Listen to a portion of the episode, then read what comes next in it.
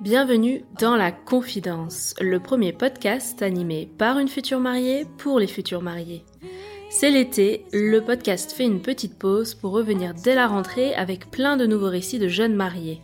Et pour vous faire patienter, je vous ai préparé une série d'épisodes best-of pour vous faire découvrir ou redécouvrir les meilleurs moments du podcast regroupés selon des thématiques bien précises. J'espère que ce nouveau format vous plaira et que le podcast continuera de vous accompagner dans vos préparatifs tout l'été. N'hésitez pas à me faire un retour par ici ou sur les réseaux sociaux. Je vous souhaite à toutes et à tous un très bel été et je vous invite maintenant à rejoindre l'épisode. Bonne écoute is for the way you look at me. O is for the. Mon conseil, c'est de vous créer une adresse mail commune si vous n'en avez pas déjà une. Il faut savoir qu'organiser un mariage, ça représente beaucoup d'échanges de mails. Au départ, c'est principalement de la recherche de prestataires, mais quand vous aurez sélectionné vos chouchous, vous allez ensuite avoir plus ou moins de choses à planifier, arranger, peaufiner avec chacun de vos prestats. Et c'est super important de pouvoir s'y retrouver facilement, sinon vous risquez de très vite crouler sous les mails et il n'y a rien de plus angoissant. Une boîte mail organisée, ça va vous faire gagner un temps précieux, croyez-moi. Personnellement, je suis une grande fan de Gmail, je trouve l'utilisation très simple et intuitive. En quelques clics, on peut se créer un compte gratuitement, il n'y a rien de plus simple. Je vous conseille de créer une adresse du style euh, prénom de l'un, prénom de l'autre, gmail.com. Choisissez ensuite un mot de passe en commun, bien sûr, comme ça les deux auront accès à la boîte mail. Et ensuite, je vous conseille fortement d'organiser vos mails dans des dossiers et des sous-dossiers pour retrouver les messages en deux clics. Pour vous donner un exemple, on n'a jamais plus de 10 mails dans notre boîte de réception et ce sont uniquement des mails à traiter rapidement. Donc tout le reste est trié dans des dossiers. Il y a un gros dossier mariage à l'intérieur duquel on a 16 sous-dossiers, invités, les lieux, mariage civil, le traiteur, cérémonie laïque, les tenues, musique, etc., etc.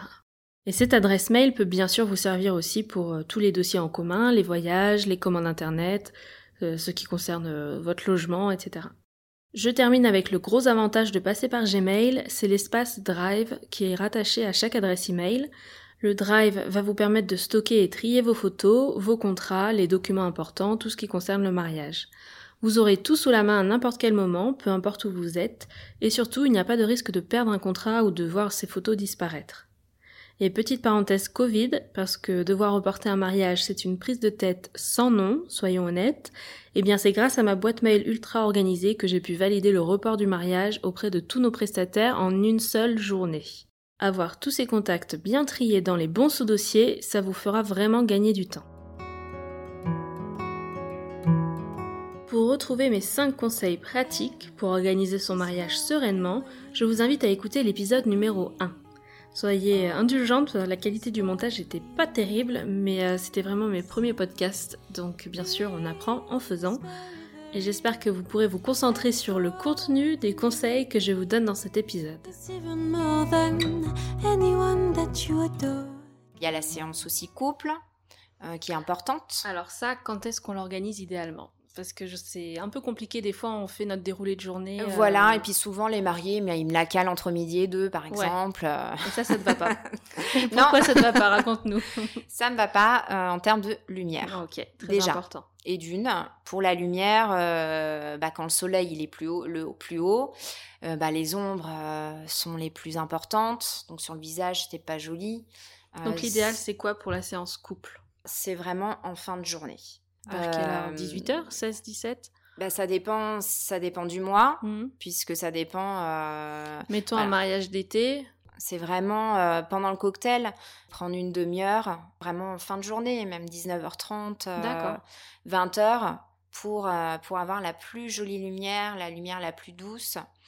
Et, et puis, donc, il y a cette notion de lumière-là, et aussi le fait que ça y est, toute la journée, elle est passée, il n'y a plus qu'à profiter, à s'amuser. Donc, en fait, mes mariés, ils sont quand même beaucoup moins stressés que si on devait faire euh, les photos juste avant la cérémonie où euh, bah, il y a encore le stress, le timing, euh, il y a tout, voilà, toutes ces questions de savoir est-ce que tout va bien se passer, tout bien se- dérouler.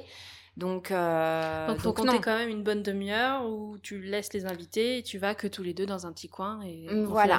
Ok. Alors après, c'est pas toujours possible. Il y a des mariés qui aiment bien aussi profiter euh, du cocktail ou qui ont repéré un lieu euh, qui est sympa aussi pour leurs photos, mais pas forcément euh, à côté, sur le Mhm. lieu de réception. Donc dans ce cas-là, effectivement, je dis bon, ok, on peut couper la séance en deux, on peut en faire après les la cérémonie. Alors je conseille quand même vraiment, vraiment, vraiment de faire les photos de séance couple une fois que la cérémonie est passée. Parce que là, sinon, vous êtes euh, hyper tendu, euh, tout stressé. euh, donc, ça se ressent quand même sur les photos. Au moins, après la cérémonie, c'est bon. Il y a quand même le plus gros qui est passé. Donc, euh, donc dans ce cas-là, effectivement, si vous avez un super lieu, mais que de photos, un super spot qui est pas sur le lieu de réception, on peut, avant d'aller euh, faire le cocktail, faire quand même quelques photos là-bas, faire aller un une petite demi-heure. Et je leur dis dans ce cas-là, bon, par contre, on refera, euh, on refera des photos pendant le cocktail. euh, Je vous prendrai 10 minutes. euh, Quand la lumière sera super sympa, je viens vous voir.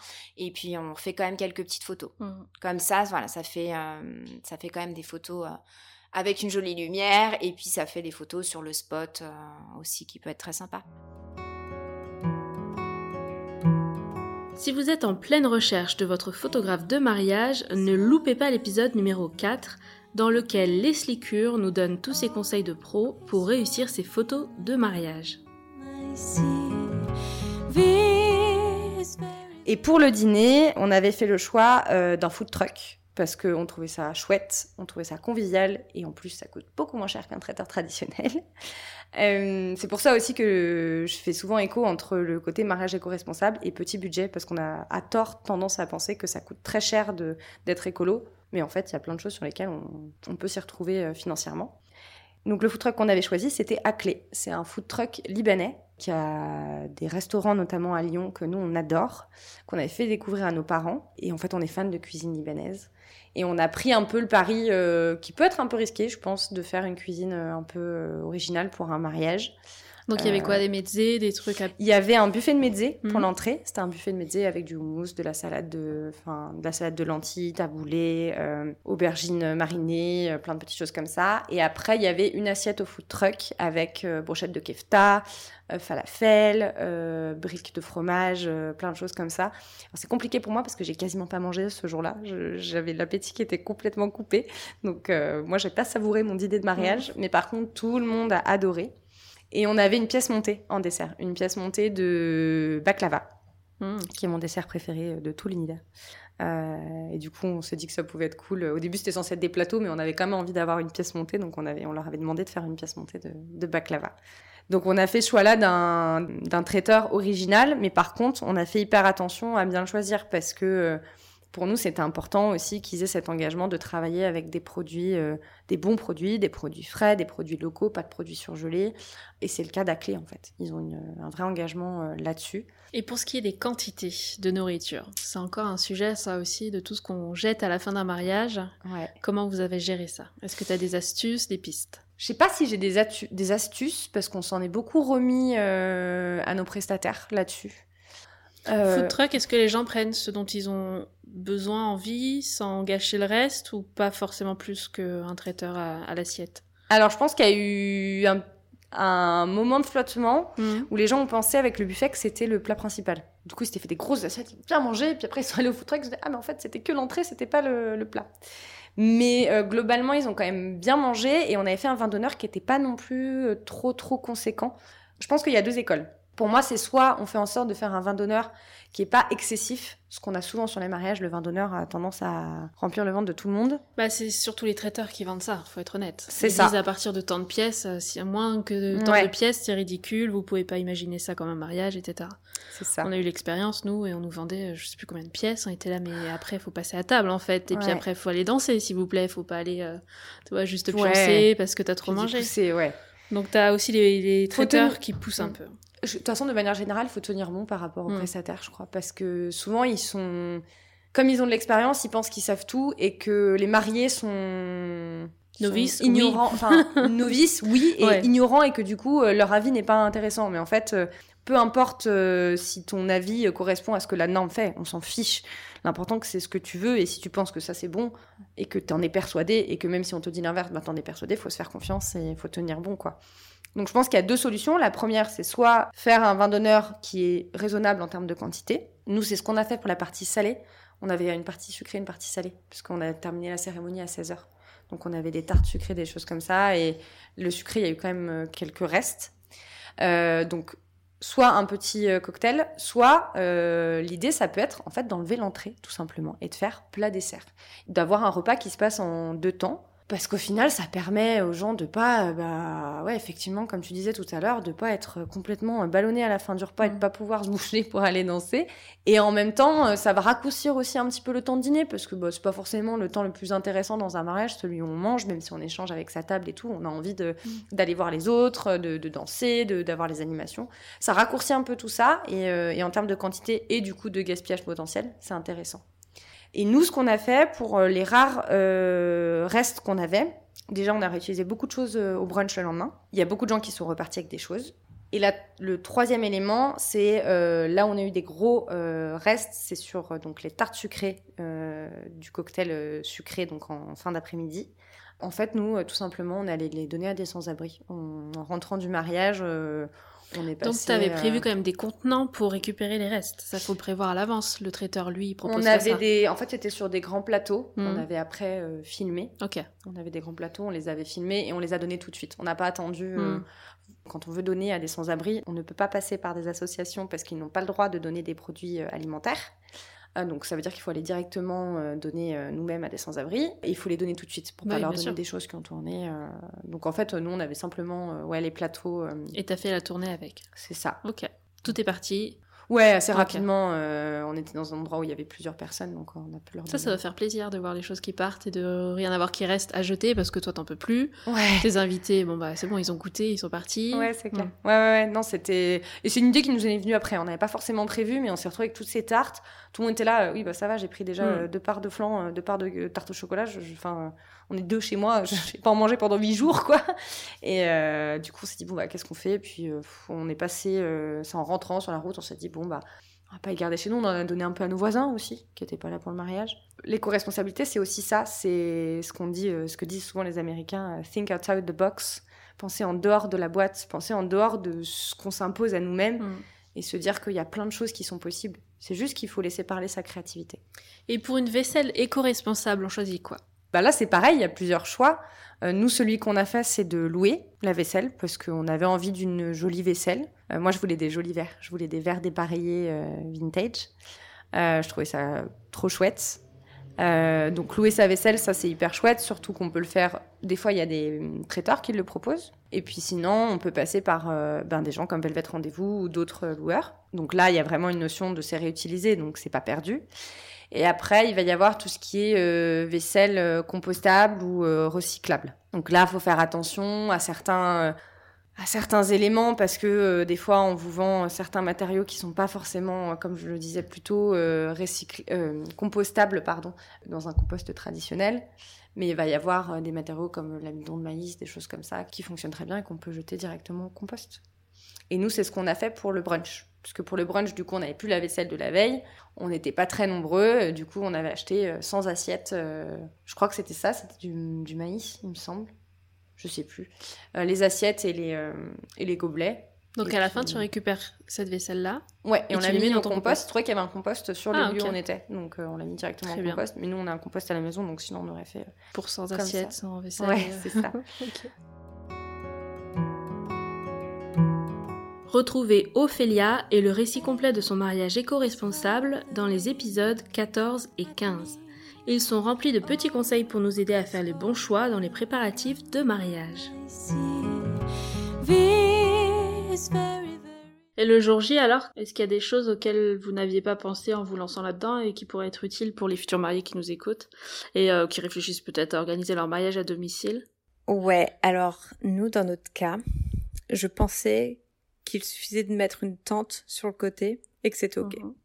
Mais pas du tout. Parce qu'en fait, euh, ok, il y a une tente pour euh, accueillir le dîner et la soirée dansante, mais il y a aussi euh, le traiteur Donc nous, la cuisine, elle était plus du tout pour le coup euh, à jour. Enfin voilà, depuis, euh, je pense que ça doit faire 5-6 ans que plus personne n'a rien cuisiné dans cette cuisine. Donc le four ne marche pas, les plaques ne marchent pas, le frigo est débranché. Enfin vraiment voilà. Donc euh, il fallait aussi une partie dédiée au traiteur.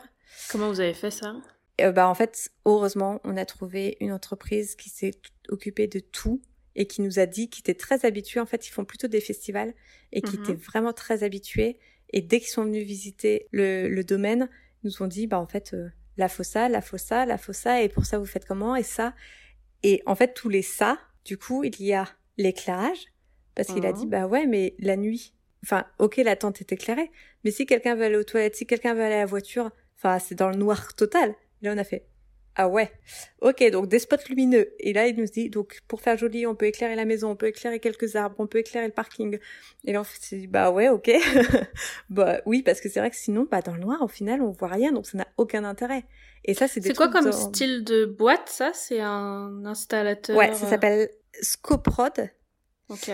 Et, euh, et c'est juste à côté en plus euh, de là où on était, donc pas très loin de Sens. Je crois que c'était à une heure, donc c'était vraiment top.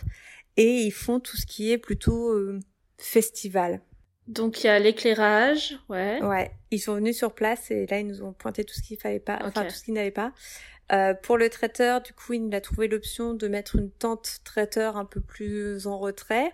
Donc en dehors de la cuisine, carrément à l'extérieur. Ouais. Ah oui, oui. Ok. Près de la Mhm. tente euh, à dîner.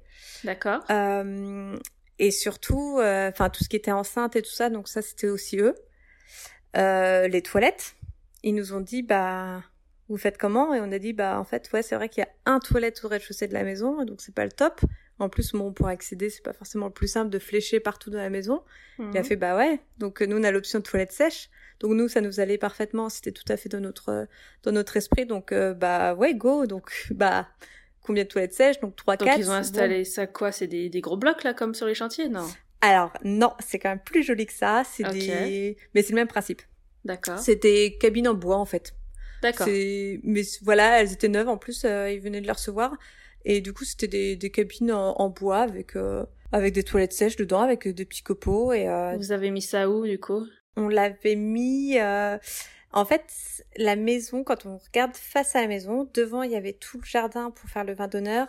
Sur la droite, quand on regarde la maison sur la droite, il y avait la tente pour dîner. Derrière, il y avait la tente traiteur. Et du coup, derrière la maison, il y avait les toilettes. Donc pas trop loin, ni pour le vin d'honneur, ni pour euh, la tente euh, dîner, mais caché derrière la maison. Hmm, Ok. Donc plutôt stratégique. Stratégique. Ouais. Ouais. À tel point que certains ne les ont pas trouvés. Ah. Bon, ils sont allés dans le dans la maison, hein, mais euh, mais certains, euh, ouais, ils ont dit ah, mais en fait il y avait des toilettes, bah ouais. Hmm. Donc voilà, et surtout après ils nous ont dit bah c'est bien, mais et pour l'électricité? Et moi je suis là bah quoi? Je sais pas, il y a la maison, vous pouvez pas brancher dans les prises électriques?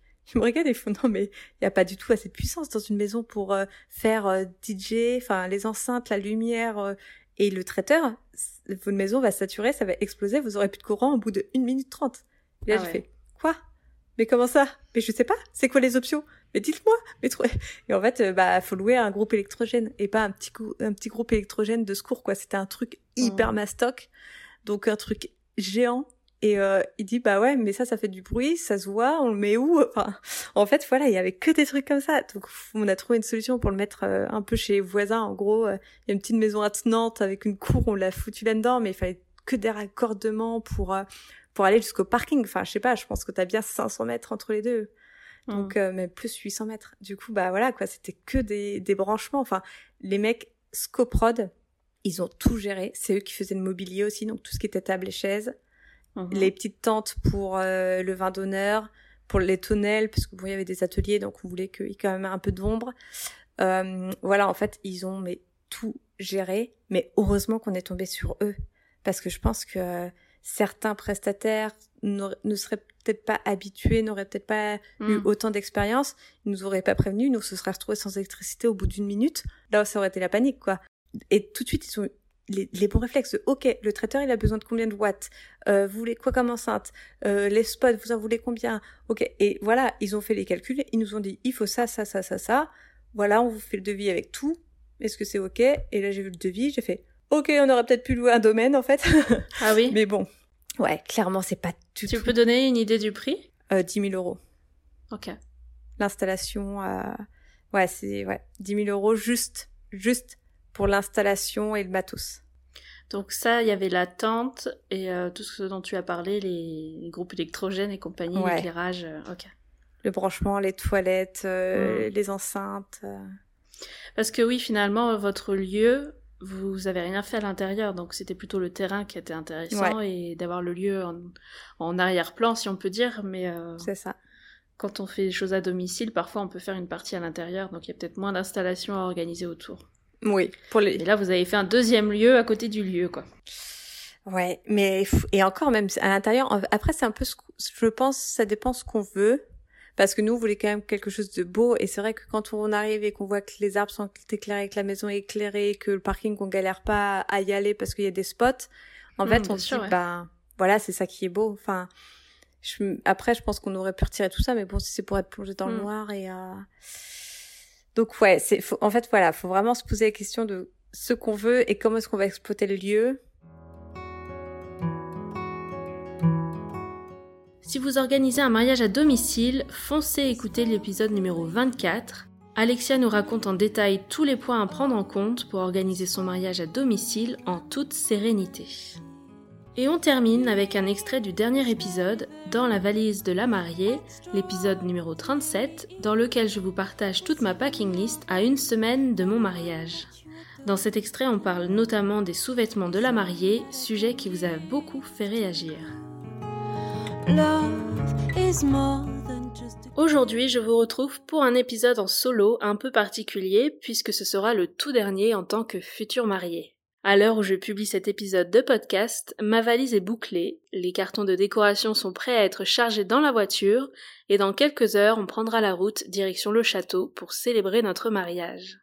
Parmi les tout derniers préparatifs, il y a la fameuse packing list ou la liste de toutes les choses à emmener pour son mariage et je me suis dit que ça valait bien un épisode à part entière, tellement cette liste est importante.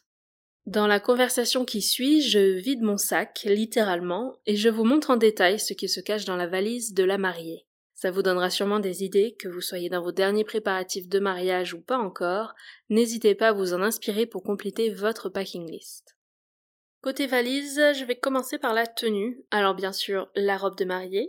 Est-il nécessaire de le noter? Écoutez, ça coûte rien, ça fait toujours des choses à cocher assez facilement. Donc j'ai ma robe de la cérémonie, la robe du civil que je compte porter pour l'ouverture de bal, pour pouvoir danser tranquillement, et j'ai aussi une robe pour le lendemain, une robe blanche que j'ai commandée euh, chez Asos il y a déjà un, un bon moment, que j'avais utilisée d'ailleurs pour les photos, la séance de photos d'engagement. J'ai aussi prévu un kimono blanc pour toute la partie euh, préparatif, euh, le maquillage, la coiffure, tout ça. On va commencer à prendre des photos, des vidéos, et là vous voulez être habillé, euh, ne pas être en pyjama, tout en ayant un peu l'effet boudoir là qu'on aime bien sur les photos. Donc le kimono blanc, hop, sur la packing list. Niveau sous-vêtements aussi, préparez bien ça en amont. Testez, voir ce qui va le mieux avec vos, vos différentes robes. Par exemple, pour la robe de la cérémonie, je suis très contente parce que j'ai pas besoin du tout de soutien-gorge avec cette robe. Un casse-tête en moins parce que ça, on en reviendra, je pense, dans un épisode sur euh, les solutions pour euh, avoir un bon maintien, mais sans voir euh, transparaître le soutien-gorge sous la robe. En tout cas, pour cette robe-là, c'est réglé. Et pour la robe de l'ouverture de bal et la fin de soirée, c'est celle que j'avais donc au civil. Et pour celle-ci, par contre, il faut un soutien-gorge, mais j'ai déjà pu le tester l'année dernière. J'ai trouvé un bon système. En fait, c'est un soutien-gorge euh, avec un effet un peu coque, mais en tout cas, ça apporte vraiment l'arrondi et le galbe qu'on aime bien. Ce soutien-gorge, il est de couleur chair, bien sûr, et en fait, j'ai coupé les bretelles et j'ai cousu des bretelles transparentes, celles qui sont un peu plastiques. Euh, c'est pas le plus agréable, qu'on se le dise, mais au moins elles sont réglables, ajustables, et donc je peux vraiment mettre le dos du soutien-gorge bien bas et qu'on voit absolument pas apparaître euh, au niveau du dos de la robe. Donc c'est une astuce, euh, ça marche peut-être pas avec tous les modèles de robes, en tout cas pour moi celle-ci ça a bien marché, un soutien-gorge couleur chair, on coupe les bretelles, on coud des bretelles transparentes, on rallonge suffisamment les bretelles pour que le dos du soutien-gorge descende assez bas par rapport au niveau de la robe. Et au niveau du bas, alors ça, ça a été aussi toute une histoire. Au début, j'ai testé des sortes de culottes sans couture, c'est ce qu'on m'avait conseillé. Couleur chair, bien sûr, toujours. Mais je trouve que c'est pas encore la meilleure des solutions parce que au niveau du tracé de la culotte, on voit quand même un effet de, de tissu. Alors on voit pas vraiment la couleur ni la culotte en elle-même, mais on voit une trace. Je trouve que ça marque au niveau de la fesse. Donc ensuite j'ai testé avec un string et j'avoue qu'on voyait encore un peu la démarcation. Je me suis posé la question quelques secondes, quelques minutes, est-ce que j'irai pas sans rien du tout sous la robe? Je suis sûre que ça arrive à plein de mariés, ce genre de truc. Et finalement, c'est Marianne Carême, la créatrice de ma robe du mariage civil, qui m'a conseillé plutôt un format de shorty, c'est-à-dire qui descend à peu près au milieu de la cuisse. Et en fait, la démarcation à ce niveau-là se fond dans la robe, se fond dans le plissé euh, du jupon, si vous voulez, et on voit beaucoup moins la démarcation, on la voit même pas du tout. Donc j'ai trouvé un shorty qui est en plus euh, assez gainant, donc il se remonte euh, juste là où il faut pour lisser un petit peu toute la partie du ventre et en fait ça évite que la robe plisse quand vous vous asseyez par exemple. Donc le shorty gainant, ça allait très bien avec ma robe du civil et finalement c'est la solution que je vais garder pour la robe de la cérémonie.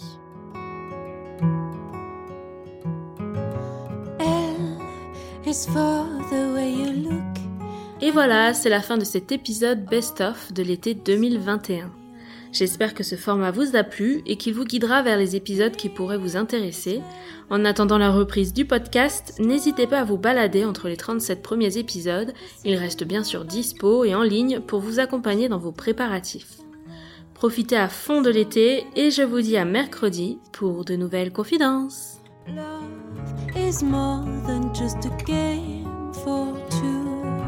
Two. And love can make it. Take my heart and please don't break it love. Was made for me and you